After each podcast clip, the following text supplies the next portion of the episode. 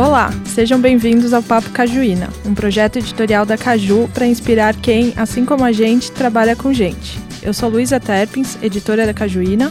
E eu sou Lucas Fernandes, líder de gente gestão da Caju. E a cada episódio falaremos sobre temas relacionados a RH e liderança com convidados super especiais. Quem nunca deu uma choradinha no meio do expediente, foi ali no banheiro reclamar de alguma coisa, agora de casa nem precisa ir no banheiro, né? E do ponto de vista do gestor também tem muito aquela história de o que fazer com o meu, meu time que está com algum problema emocional, porque não é novidade para ninguém que burnout e produtividade tóxica são temas que estão muito em alta. Não à toa, burnout foi agora reconhecido como doença ocupacional né, do trabalho. Então, tá todo mundo falando disso e, para nossa sorte, né, para a felicidade geral, as empresas estão olhando muito para isso e tem muitas ferramentas surgindo. Lu, meu companheiro aqui de podcast, você que é RH, você está sentindo que as coisas estão mudando? Com certeza, Lu. Eu vejo nesses 10 anos que eu atuo com RH, eu acho que o tema de segurança psicológica, o tema de como a gente deve ter essa complementaridade em relação ao meu eu, né? Eu como pessoa, eu como profissional, cada vez mais está em pauta. É, e é muito bacana ver as empresas olhando para isso, ver os profissionais de RH cada vez mais se capacitando para estarem é, presentes nesse ambiente, as lideranças também, né? Bom, e é para falar disso que a gente tem dois convidados super especiais aqui com a gente hoje, Daniel Wara, que é Head de Employee Relations da Nubank, e a Rafaela Frankenthal, que é cofundadora da Safe Space. Pessoal, muito obrigada pela presença de vocês. É, para começar, eu vou pedir rapidinho para vocês se apresentarem. Vamos em, em ordem alfabética. Então, Dani, é com você. Beleza, obrigado, gente, pelo convite. Um prazer estar aqui com vocês. Eu sou Daniel, líder de Employee Relations do Nubank, que é uma área dentro de pessoas e cultura que cuida de investigações de denúncias de assédio é, e cuida também de estratégias para melhorar a relação da empresa, da instituição com as pessoas. É, depois a gente vai falar um pouquinho mais sobre como que funciona isso na prática, mas basicamente é isso. E você, Rafa? Bom, primeiro eu também queria agradecer é, o convite, é um prazer estar aqui. É, eu sou fundadora da Safe Space. A Safe Space é uma startup que ajuda empresas a identificar e resolver problemas de comportamento no trabalho. Então, problemas como assédio, discriminação, bullying, enfim, né, qualquer questão é, conflituosa entre pessoas colaboradoras e também outros stakeholders da, da empresa. Muito legal quando vocês estavam falando, algumas coisas já me vêm à cabeça, que é primeiro a importância da cultura dentro do ambiente corporativo, nas instituições, enfim, a gente fala muito sobre isso, o quanto a gente deseja é, entrar em alguns espaços, ter culturas cada vez mais inclusivas. Isso passa por, por várias coisas, né? A gente tem falado muito sobre produtividade, o quanto eu te, sou eficiente dentro do trabalho, o quanto eu preciso ter essa relação entre vida e trabalho de uma maneira cada vez mais saudável. E aí se fala sobre integração ou work-life balance, o balanço, enfim, muitas coisas impactam aí. Os estilos pessoais, eles também estão na mesa quando a gente fala sobre liderança. Então, é um tema muito rico, com certeza, né, Lu? Não, com certeza. E assim, eu não sou especialista em RH, eu estou começando a aprender sobre esse tema agora. E eu fico muito feliz de saber que existem várias formas das empresas lidarem com, com esses assuntos, né? Então a gente tem aqui o Dani é dentro de uma empresa, a Rafa com, com uma ferramenta que vai ajudar outras empresas. Então, assim, Alô, você que trabalha com, em alguma empresa, não é desculpa né, ter é, colaboradores e colaboradoras infelizes. Dani, me explica o que, que é um employee relation, o que, que você faz assim? Legal. Eu falei que eu ia explicar mais, né, ao passo que a gente fosse avançando na conversa.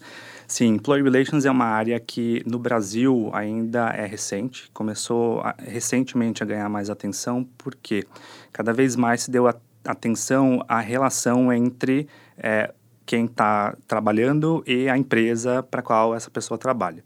Né? Desde o ponto de vista de conflitos, como a gente resolve conflitos, como a empresa se posiciona é, e demonstra que tipo de cultura ela tem, enquanto ela é, ajuda a solucionar esses conflitos. Employee Relations, em geral, é responsável por investigações de denúncias, né, que é, muitas empresas têm canais de denúncia é, que garantem o anonimato da pessoa. Acho que Safe Space, inclusive, é, tem parte nisso, é parte desse processo. É, cuida dessas investigações e também é, pensa em formas de fazer com que a liderança da empresa e as pessoas, de uma forma geral, é, trabalhem para ter uma cultura mais saudável né, é, e mais segura também. É, como isso funciona? Como que os líderes fazem a gestão das pessoas? Né? O que fazer, o que não fazer, que cuidados tomar? Então, tudo isso né, é, gira em torno de como garantir que as pessoas estejam seguras dentro do ambiente de trabalho que elas têm. Então, Employee Relations basicamente é isso. Né? É, e aí, com base nisso, tem uma série de atividades, de é, estratégias, de treinamentos que podem ser desenvolvidos. Né? Cada empresa atua de uma forma, mas essencialmente é isso que se faz. Legal, e aberto para todos os colaboradores, né? Perfeito, isso. sim. Legal. Rafa, como que surgiu a ideia de fundar a Safe Space? Qual que foi o gatilho, vamos dizer assim?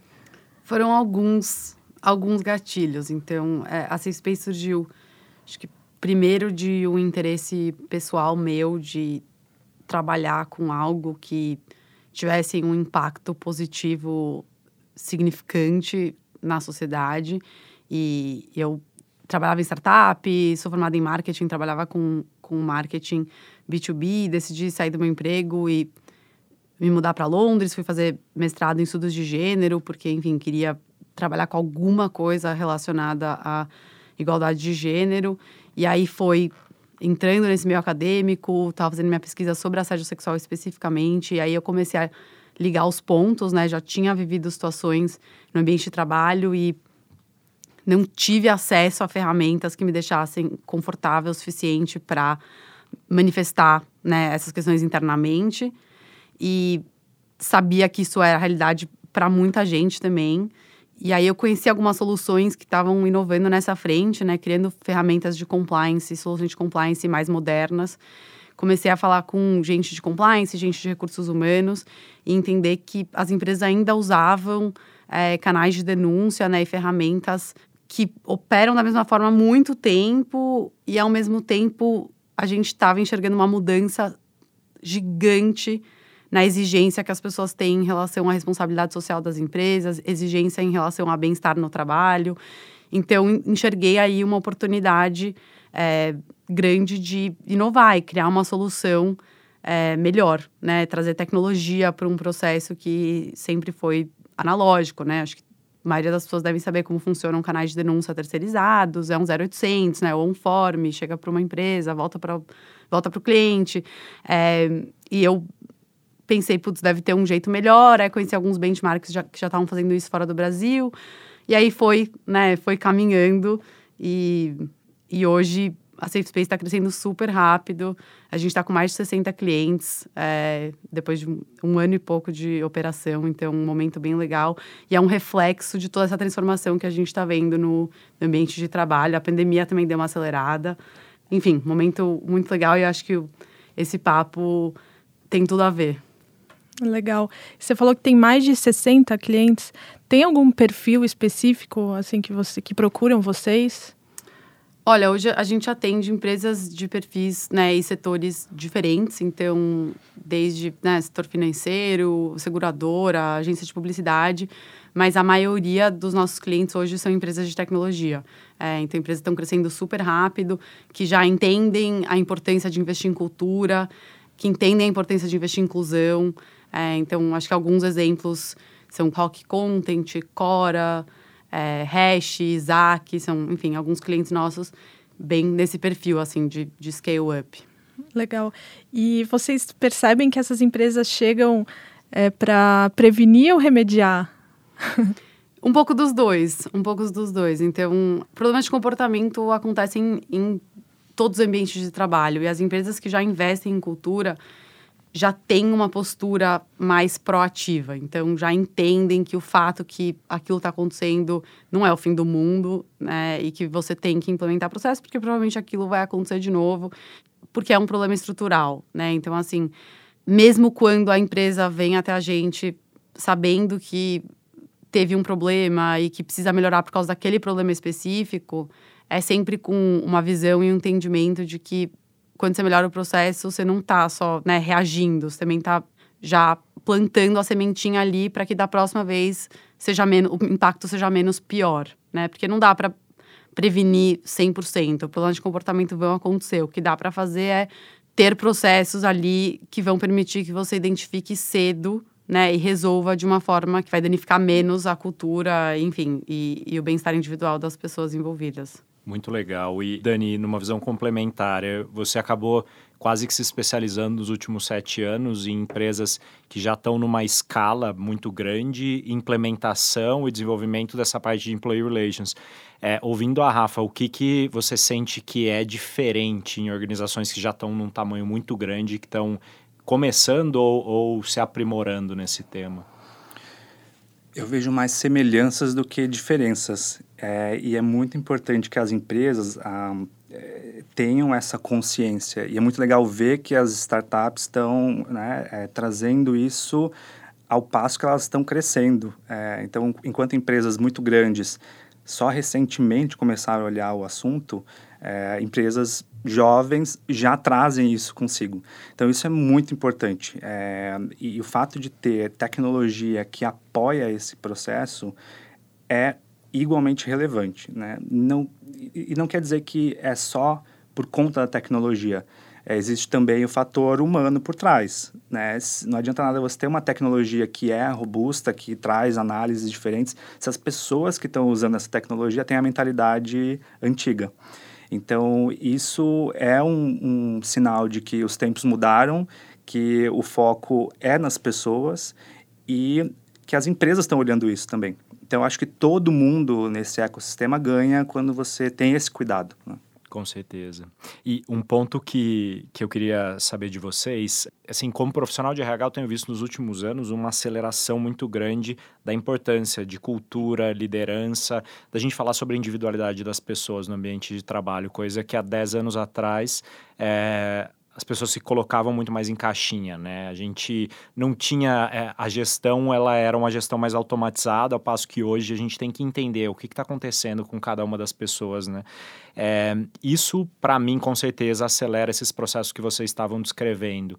O que, que vocês sentem, principalmente pensando nesse momento que tem tantas gerações diferentes convivendo no, no ambiente de trabalho, de onde as pessoas estão tirando informação, como que elas estão usando, de fato, essas ferramentas que a gente tem hoje para gerir a, a diversidade, para ser mais inclusivo?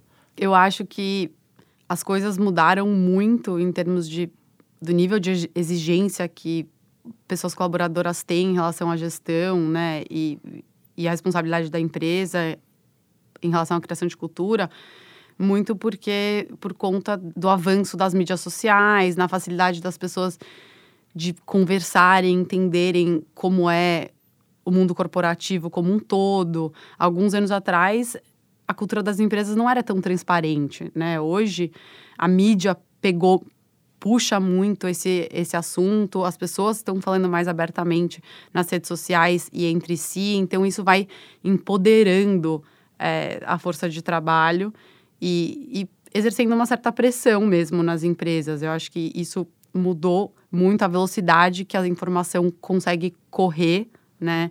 E a facilidade que é de você, inclusive, saber, por exemplo, como é o ambiente de trabalho em outros países, né? Em outros setores, em é, dez anos atrás, isso era muito mais difícil. Então, acho que esse é um dos principais motivos. E aí, com isso, né, surgem ferramentas como o Glassdoor, por exemplo, né, que permite que as pessoas enxerguem como é a cultura do ambiente de trabalho. Aí, você acaba colocando as empresas numa, numa posição onde elas, elas têm que, de fato, é, reagir para conseguir acompanhar essa transformação.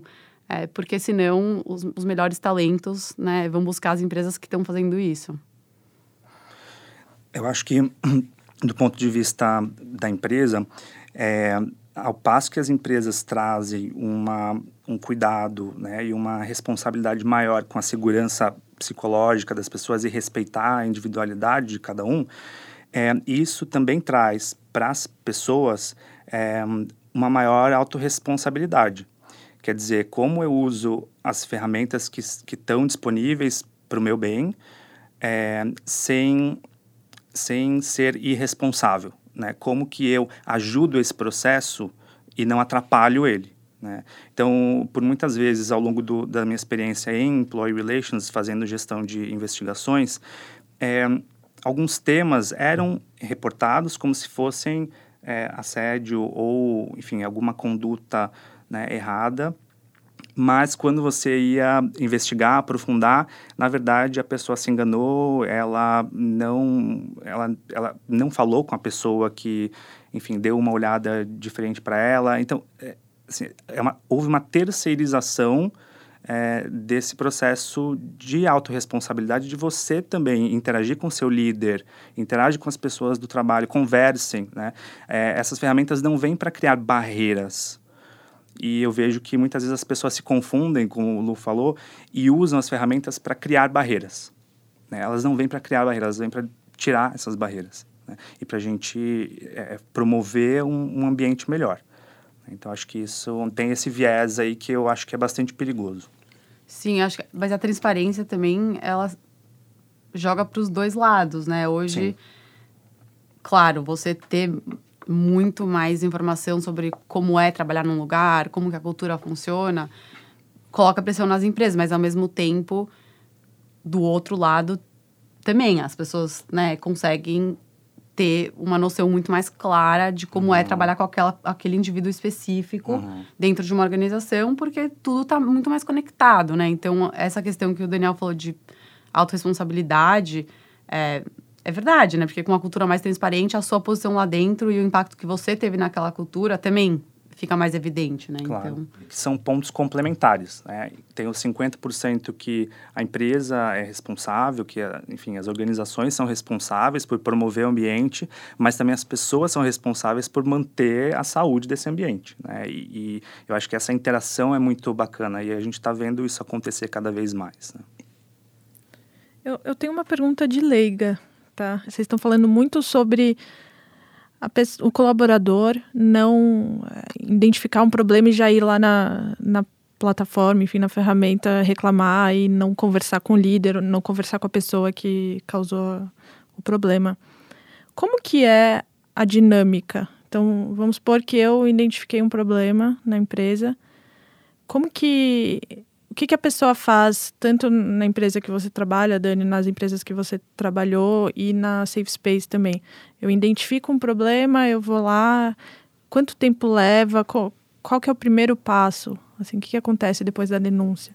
É, bom, o primeiro passo é você entrar em contato com algum dos canais que são disponibilizados, seja na internet ou seja por telefone é, faz o seu reporte, inclui as informações que você acha que são importantes, e isso é filtrado e a empresa recebe, geralmente área de compliance ou é, RH ou RH barra Employee Relations. É, essa denúncia é apurada, então as pessoas que é, tiveram contato com é, a pessoa que está sendo denunciada é, são entrevistadas ou pode acontecer revisão de informações sobre aquela pessoa, sei lá, e-mails, enfim, coisas do gênero. E aí, ao final desse processo, tem um entendimento e é alinhado um plano de ação com as pessoas é, é, que fazem sentido, seja o líder da pessoa que foi denunciada, seja, enfim, é, é, varia muito, né? Tem uma variação muito grande de caso a caso. Mas, em geral, esse é o fluxo. É, o que eu vejo que é importante, você falou de, de né, da responsabilidade também das pessoas de colocar as informações. Eu acho que o exercício que as pessoas devem fazer quando elas identificam algo que não está bem é de é, fazer essa avaliação e trazer o máximo de informação possível é, para esse relato porque é com base nessas informações que a empresa vai conseguir apurar e tomar a melhor ação. Né? Então, não adianta nada eu dizer, ah, acontece, é, eu acho que o Lucas é, não é legal e jogar no canal. Não, não funciona assim. Então, é muito importante que as informações estejam claras né, é, é e sejam mais detalhado possível para a empresa fazer um bom trabalho. Perfeito. É, do ponto de vista da Safe Space, né, a gente é uma opção de canal. É, e cada, cada empresa tem o seu processo, né? O canal da Safe Space, ele se adequa é, ao processo de apuração resolução da empresa. É, mas a, a, nossa ferramenta ajuda né, em alguns dos desafios que o Daniel colocou. Então, a gente tem funcionalidades, por exemplo, que permitem as pessoas guardarem evidências com data e hora marcada, se a pessoa não estiver pronta ainda para fazer o relato. A gente tem um fluxo estruturado que evita que a pessoa faça um relato sem um X de informação mínima, aí a nossa né, tecnologia já estrutura as informações, então isso já chega no painel de uma forma mais robusta, que permite que quem está administrando ligue pontos entre relatos, né? A gente sabe que problemas de comportamento são estruturais, então é comum que um problema seja atrelado a outro e é importante a empresa conseguir identificar a causa, né? E não só reagir à consequência. Então, a gente dá ferramentas né, para as empresas aprimorarem esse processo que o Daniel acabou de colocar, né? Mas o processo vai de, de empresa para empresa, depende da estrutura, do setor, enfim.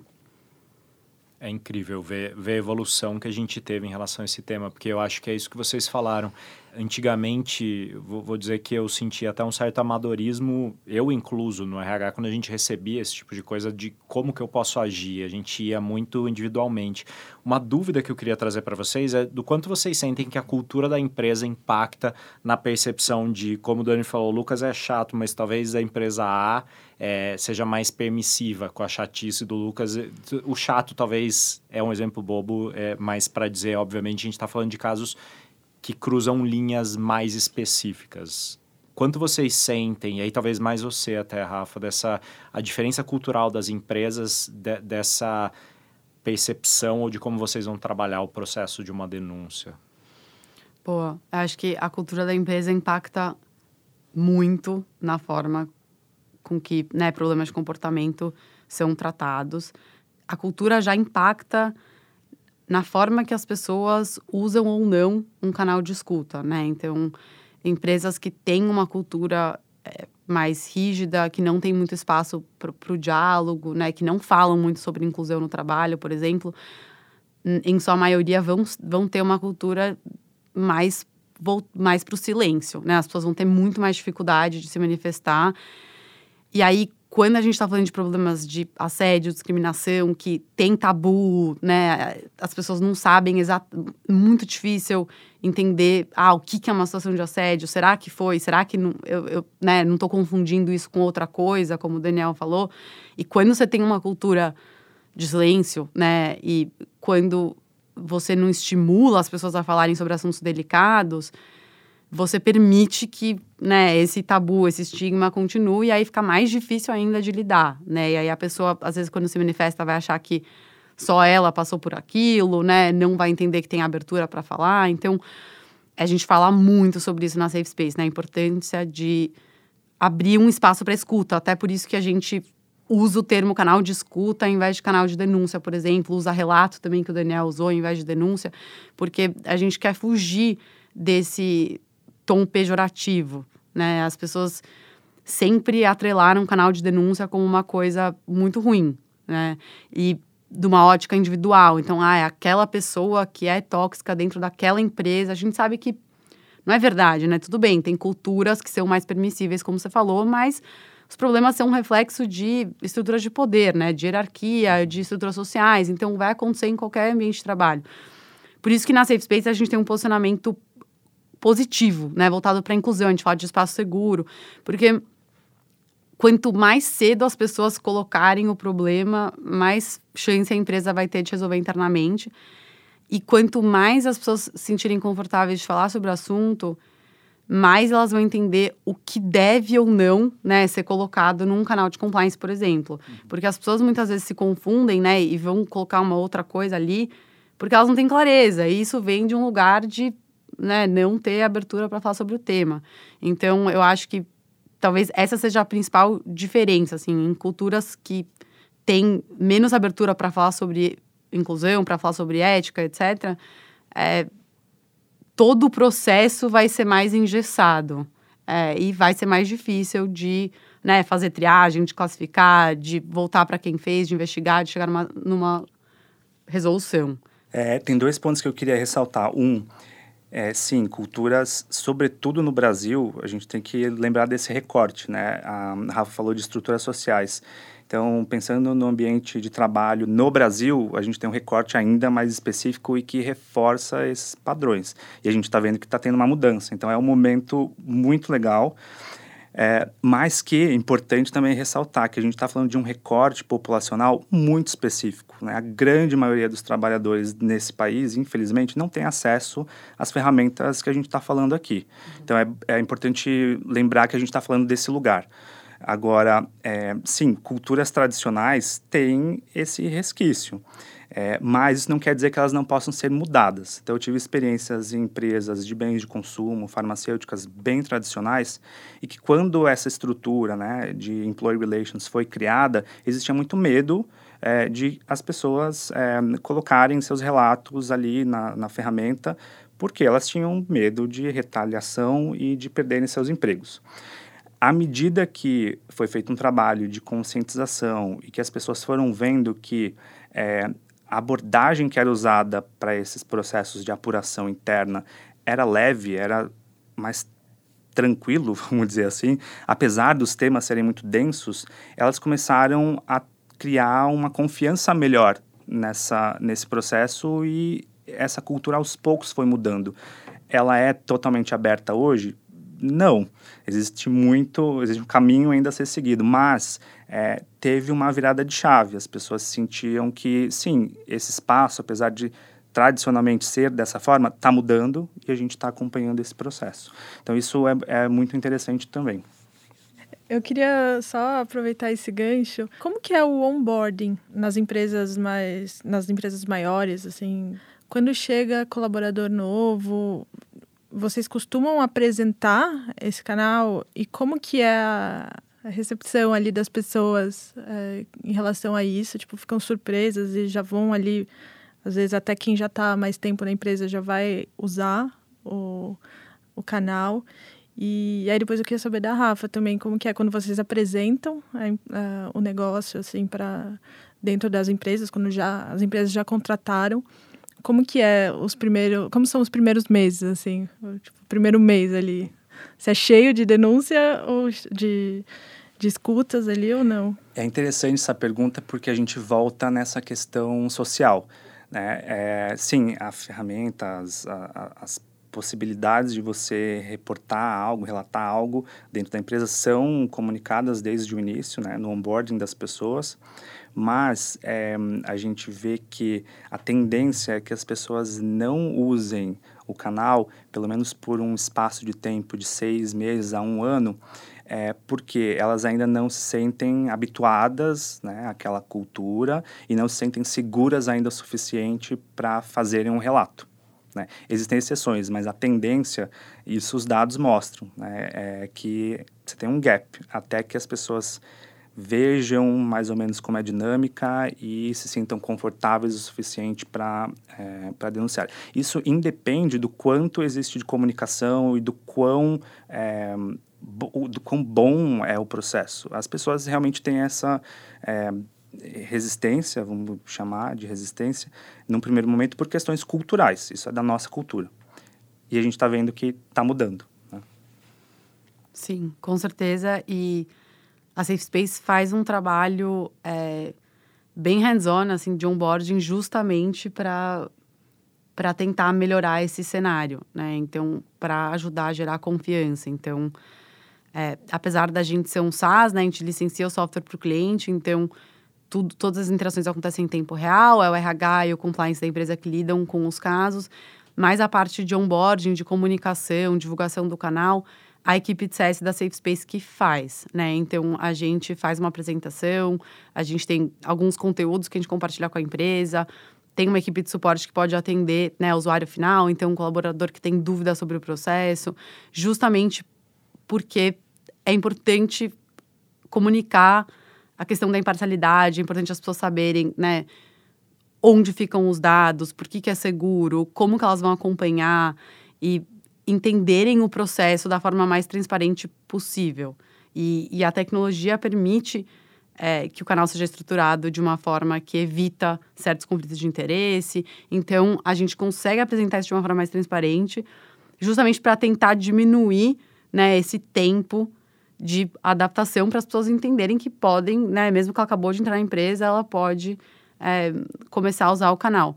E isso falando de, né, do onboarding de uma, de uma pessoa colaboradora nova, mas quando a gente apresenta o canal né, para uma empresa e as pessoas já estão trabalhando lá há um tempo, é, se a empresa não tinha canal nenhum antes, né, é comum que no começo tenha um pico, né? Depois de um tempo de adaptação, tenha um pico e as pessoas, né, colocam relatos que já aconteceram antes, enfim, né, e que elas não tinham espaço para relatar. E depois aquilo estabiliza, né?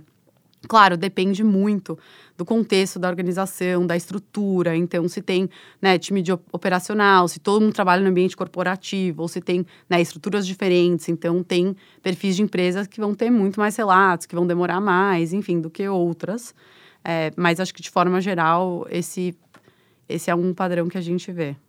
Gente, é incrível saber que as ferramentas e as práticas elas estão evoluindo muito, até porque a gente tem precisado cada vez mais, né? Eu acho que muitas coisas vieram à tona, não só nesse momento de pandemia, mas a gente está com a tecnologia avançando muito e os índices de produtividade e de exigência, eu diria, sobre o trabalho, eficiência, eles têm aumentado demais.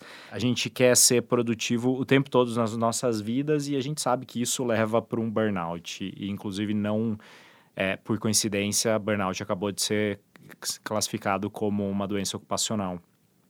Eu queria ouvir o que, que vocês têm visto de tendência, né? Vocês que têm na mão muita métrica, vocês que estão vendo muitas das coisas acontecendo, assim, quais são os pontos relacionados a esse cenário de tecnologia, de flexibilidade do trabalho com longas horas de jornada, enfim, tudo isso? O que, que mudou de dois anos para cá? Em primeiro lugar, a pressão sobre as pessoas pelo trabalho remoto e pela produtividade é, dentro de um espaço de oito horas, é, as reuniões serem uma atrás da outra é, continuamente, é, enquanto você tinha um ambiente em que você tinha reuniões cara a cara, presenciais, no escritório, você podia ter, sabe, é, enfim, é uma dinâmica diferente. Isso cria nas pessoas é algo que vai se somatizando. Né? A gente está no segundo ano em que as pessoas estão trabalhando de casa. Então, o que mudou? A pressão, as pessoas estão num nível de estafa, em geral, que é, é fora de série, fora, nunca visto antes. E eu acho que o fato de as instituições, as autoridades estarem percebendo isso é, e começarem a criar mecanismos como é, a classificação de burnout como uma doença ocupacional é, para ajudar um processo de criação de, de, um arcabouço de políticas públicas e de, é, e de enfim, mecanismos para proteger as pessoas é, é sensacional, é algo que a gente está vendo que está acontecendo. É, talvez no Brasil vá demorar um pouquinho mais, mas é um movimento que é global. Então, existe essa preocupação das autoridades, sobretudo de saúde, com essa questão. Então, isso eu vejo que já mudou. É, outro ponto que mudou também é a crescente preocupação das empresas com o bem-estar das pessoas, e isso parte não só dos programas de bem-estar e de saúde mental, mas também do ponto de vista de estratégia de negócio, como a gente, empresa, é, ajuda as pessoas a priorizarem os trabalhos, como a gente prioriza o que é o objetivo da empresa e, é, enfim, pensa em formas de trabalhar numa dinâmica mais saudável. Eu acho que isso é fundamental e cabe às lideranças das empresas fomentar, né? Porque se não existe esse trabalho de racionalizar sobre o que faz sentido, o que a gente quer, né? como a gente faz isso da melhor forma, sem pressionar as pessoas, é, é muito importante. Então, vejo essas duas mudanças fundamentais. Acho que para complementar a fala do Daniel, a pandemia acostumou a gente muito mal, né? Porque de repente, as empresas foram para o modelo remoto, sem nenhum desenho né, de modelo, enfim, foi uma coisa totalmente no susto. Inclusive, muitas empresas que tinham resistência né, com o trabalho remoto antes foram para esse modelo porque não tinha outra opção. e numa situação onde as pessoas estavam presas em casa, né? Então, de um ponto de vista individual, a gente não tinha muito mais o que fazer, né? Assim, você não, você não tinha distrações, você não podia sair. Então, acabou que a vida das pessoas se tornou trabalho, né? E aí, isso acabou acostumando muito mal, né? Marcando reuniões uma em cima da outra, é, tomando café da manhã enquanto você já está numa reunião, né? Porque você está em casa, então por quê? Trabalhando de pijama, depois trocando, né? Todo, todo mundo com certeza fez isso alguns, em alguns momentos, né? Durante esses últimos dois anos. Isso acaba confundindo você, né? Porque você não tem um, um start, um término ali fixo. Você não consegue mudar a cabeça de, putz, agora estou descansando, agora estou trabalhando. Fica tudo num bolo só. É, e Aí gera ansiedade, né? Aí as pessoas ficam muito estressadas, porque você nunca desliga. E eu acho que não é necessariamente só né, a mudança para o remoto, mas o remoto, na circunstância da pandemia, acabou complicando muito. As pessoas ficam inseguras, né? Tipo, ah, eu preciso ficar trabalhando. Como assim? Aí eu vou perder meu emprego, enfim, toda a situação. Eu acho que faz muito sentido. E, e, vocês falaram de, de, de, duas coisas. Eu acho que quando você traz a liderança, Dani, quando você comenta agora de que a gente não estava preparado para isso, Rafa, assim, a gente falou um pouco sobre como se remedia.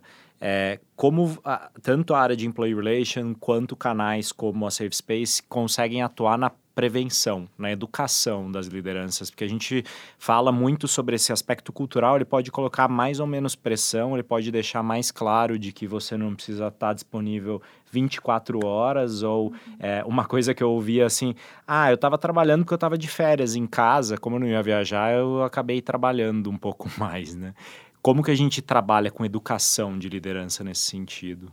Eu acho que é muito importante a gente é, fazer um exercício, né, e trazer isso para as lideranças das empresas, de se colocar no lugar do outro também, né, ter mais empatia e, e ser curioso para entender os outros contextos, porque, por exemplo, você é uma pessoa solteira sem filhos durante a pandemia, que mora sozinho, né, ou sozinha, talvez você possa trabalhar 12 horas e de fato, talvez até você queira, né? Você não tem muito o que fazer, como eu tinha falado antes, não pode sair, não pode mas isso é completamente diferente, por exemplo, para uma mãe que antes deixava a filha na creche e agora não pode mais, os filhos não estão na escola, e para essa pessoa a vida tá de ponta cabeça, né? E aí você se você não faz um exercício, né, e, e traz para as lideranças esse olhar, é muito fácil a gente colocar todo mundo, né, numa mesma caixinha ali comparar e aí você vai ter uma pessoa que está produzindo o dobro, né? E uma pessoa que está produzindo metade. E, na verdade, isso não tem a ver com a capacidade de cada um, né? E sim com um contexto que cabe à empresa, né, equilibrar. Então, eu acho que é muito importante falar sobre isso, assim, sobre equidade versus igualdade, né? Entender qual que é a responsabilidade da empresa e dos líderes de colocar todo mundo no mesmo patamar. E talvez isso signifique tratar as pessoas de uma forma diferente né? Dependendo da circunstância. Então, acho que, assim, a educação tem que ser nessa linha, né? Ainda mais quando a gente ainda está num universo corporativo onde tem mais, né? Homens na liderança, por exemplo, mais pessoas brancas, enfim. Então, é importante a gente ter essa vontade proativa ali de entender os outros contextos e agir, traçar planos, né, do ponto de vista da empresa, para equilibrar é, as oportunidades, porque senão é, qualquer mudança, seja né, a pandemia, trabalho remoto, enfim, acaba desequilibrando ainda mais e, e tornando mais difícil é, a busca pela diversidade, inclusão, bem-estar no ambiente de trabalho. É, não é um trabalho fácil a conscientização da liderança. A gente está numa cultura que é muito voltada para a produtividade a qualquer custo. E eu acho que o que a Rafa falou é, é muito relevante. Como a gente conscientiza a liderança sobre o respeito que você tem de ter ao próximo é, e também como priorizar. Como você gerencia o seu negócio e, ao mesmo tempo, você gerencia as pessoas, considerando cada uma delas nas suas individualidades. Então, acho que isso é muito relevante, mas muito difícil também de se né, é, abordar. Eu acho que tem empresas que estão fazendo um bom trabalho, muitas ainda precisam trabalhar muito para chegar nesse lugar, mas eu acho que em termos de conscientização e treinamento, eu acho que esse é o caminho. Né? O Brasil é o segundo país do mundo com maior incidência da síndrome de burnout, segundo dados da é, Associação Internacional de Gestão de Estresse. Então, 30%, é estimado que 30% dos trabalhadores no Brasil é, sofram de burnout. Então, é um dado que é muito preocupante. Né? E de que forma a gente, considerando a nossa cultura, o contexto né, social que a gente tem nesse país é, e todos esses outros fatores que a gente comentou aqui, como a gente consegue achar esse caminho para é, eliminar esse problema. E vai demorar um bom tempo ainda. Sim. Eu acho que a gente está no caminho certo, dá para acelerar mais. Agora eu vou fazer uma pergunta para você, Lu e Dani. O que, que faz quando o RH sofre de burnout? Essa é boa. Essa é boa. Abrindo a cozinha de casa. essa foi muito boa, de... essa pergunta. Cinco segundos aqui de tensão. Eu, se você quiser, eu começo um pouco, Dani, com essa. Eu acho que é, eu posso falar de experiência pessoal, que em alguns momentos eu, eu consigo lembrar de pelo menos dois em que eu tive um pré-burnout, né? Que é aquele momento em que você está quase ali no, no colapso. É, e como psicólogo, eu acho que tem uma das coisas que a gente trabalhava muito, assim, trabalha muito, que é a questão do terapeuta precisa estar em terapia ou em análise ou estar tá no momento de autoconhecimento muito grande para você não envolver com a questão do outro, porque eu acho que o RH tem disso, né? A gente cuida das pessoas ou tá ali vivendo o tempo todo questões em relação às pessoas. Então, além do próprio estresse que a gente tem com a própria pressão, com o nosso próprio trabalho, tem os casos dos outros, né? Nós somos pessoas que às vezes se tocam por situações muito específicas, por coisas que estão acontecendo. Isso acontece muito com profissionais de saúde também. É, então eu diria que a gente precisa se conhecer bastante para não deixar essas coisas. É uma armadilha que vira e mexe, a gente tá ali e tem que sair um pouco para entender. Será que eu estou entrando muito porque essa questão que eu estou trabalhando me pega também? Porque isso acontece muito comigo no ambiente de trabalho.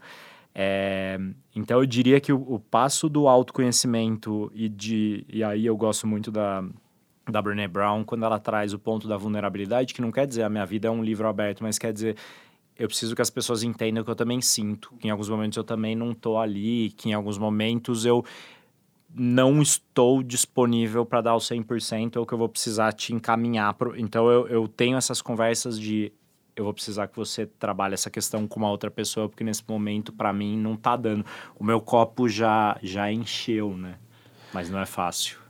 É, é, esse ponto é super importante, autorresponsabilidade, autoconhecimento, mas tem também é, o outro lado, né? O ambiente propicia é, isso. Então, o exercício que eu fiz, em pelo menos duas vezes em que eu tive, é, cheguei a um estado de síndrome de burnout foi entender quem eram as pessoas é, né, ali no meu círculo que poderiam me apoiar é, e eu tive esse apoio da minha liderança. Então, conversei com a minha liderança eu disse, olha, é, eu tenho essa lista imensa de prioridades, de coisas para serem feitas, eu não consigo fazer, preciso de ajuda. E aí essa liderança, é, muito abertamente, muito é, de uma forma muito empática, me disse: vem comigo, eu vou ajudar você a priorizar. Vamos olhar todas essas atividades. É, isso é prioridade? Não. Com quem você pode conversar para é, direcionar? E aí, aos poucos, eu fui tirando todo aquele, né, todo aquela, aquele volume de trabalho que não era prioritário e fui redistribuindo coisas é, tiveram de ser renegociadas, prazos renegociados, mas aos poucos eu fui chegando é, num, num, lugar de mais tranquilidade, né, é, que, que me possibilitou respirar e ficar tranquilo que aquilo tinha passado. Então, acho que entender quem são as pessoas né, é, na tua rede ali da empresa que podem te ajudar nesse caminho. Idealmente, a gestão, seu, sua líder, seu líder. É, mas a gente sabe que muitas vezes isso não acontece. Então, de que forma você pode se armar e ter né, esse círculo é, jogando a teu favor. É, é, muito bacana esse seu relato, Dani, que eu acho que é essa coisa de RH ou não RH, a gente precisa conhecer os nossos limites, né? E de como a gente tem essa descompressão em alguns momentos de não vestir uma, uma capa de, de super mulher ou super homem, super herói, de que eu dou conta, ou até de que se isso está acontecendo comigo é porque eu não sou bom o suficiente ou porque eu não performo o suficiente. Eu acho que esses estigmas que a gente acaba colocando, né? De que é sempre, a corda sempre está esticada, né? E aí vem outra síndrome, a síndrome do impostor, que ainda não é uma doença ocupacional, mas daqui a pouco ainda, pode ser. Né? Boa.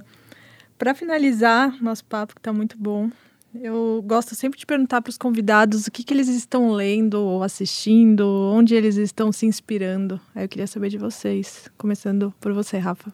É, vou, eu vou dar um, nome de um livro que, na verdade, é o, é o último. Não é o livro que eu estou lendo agora, é o último livro que eu li, mas acho que tem muito a ver com é, a conversa de hoje. Chama Contagious e é um livro que fala sobre por que, que, ide... por que, que como ideias novas se espalham. E é um livro de marketing, é, mas tem muito a ver com transformação, movimentos sociais. Então, foi um livro que me trouxe muita inspiração. É, para entender como que a gente consegue, né, pegar essa transformação que está acontecendo na cultura das empresas de tecnologia, né, nas empresas que estão mais próximas, por exemplo, né, ao universo global, enfim, e trazer isso e contaminar mesmo, né, acho que essa é a ideia literal do, do título do livro, as outras pessoas, né, o mainstream. Então, é, enfim, eu gostei muito dessa, dessa leitura e eu acho que é bom tanto para para o lado de marketing mesmo, mas também é, de um ponto de vista mais aberto, assim, que tem muito a ver com o trabalho da Safe Space também. Legal. Eu estou lendo um livro que chama-se Organização Sem Medo, é de uma autora de Harvard que fala sobre segurança psicológica e como é, equipes que têm segurança psicológica produzem mais, inovam mais. Estou é, bem no comecinho ainda, tá? E outra forma de inspiração que eu tenho achado é ler artigos sobre futuro do trabalho. Eu acho que quanto mais é, informações, notícias a gente tiver e mais acesso é, a gente tiver a, essa, a esses temas, temas e assuntos, melhor a gente consegue adaptar as estratégias e fazer com que as pessoas realmente tenham um ambiente de trabalho melhor. Gente, super obrigado pelo papo, acho que foi incrível, é muito importante o que vocês estão fazendo. Eu adorei saber que existem tantas ferramentas assim, porque eu acho que usando o início ali, as pessoas precisam parar de chorar, seja por qualquer motivo durante o expediente, né? Então eu acho que elas vão ter agora uma, um momento para refletir, uma pausa para exatamente pensar o que está acontecendo, quem está causando, enfim, a cultura da empresa. Então foi ótimo, muito obrigada. É... Se sentirem acolhidas, né? Eu me senti acolhido nesse papo, então muito obrigado também a vocês, foi incrível, de verdade. Muito bom.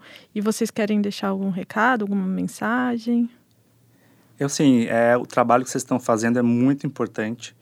É, as pessoas precisam parar de chorar durante o expediente, o horário de trabalho, mas as empresas precisam parar de criar ambientes que fazem as pessoas chorarem. E o trabalho que vocês estão fazendo agora contribui muito com isso. Então, parabéns, obrigado pelo convite. Show, é, eu também, claro, queria agradecer pelo convite, é um prazer estar aqui. E na linha do que o Daniel falou, acho que eu, como fundadora aqui, eu tenho que fazer meu papel. É, se você né, quer começar a construir um ambiente de trabalho mais inclusivo, mais saudável, não tem canal de escuta ainda na sua empresa, entre em contato com a Safe Space que a gente com certeza consegue ajudar.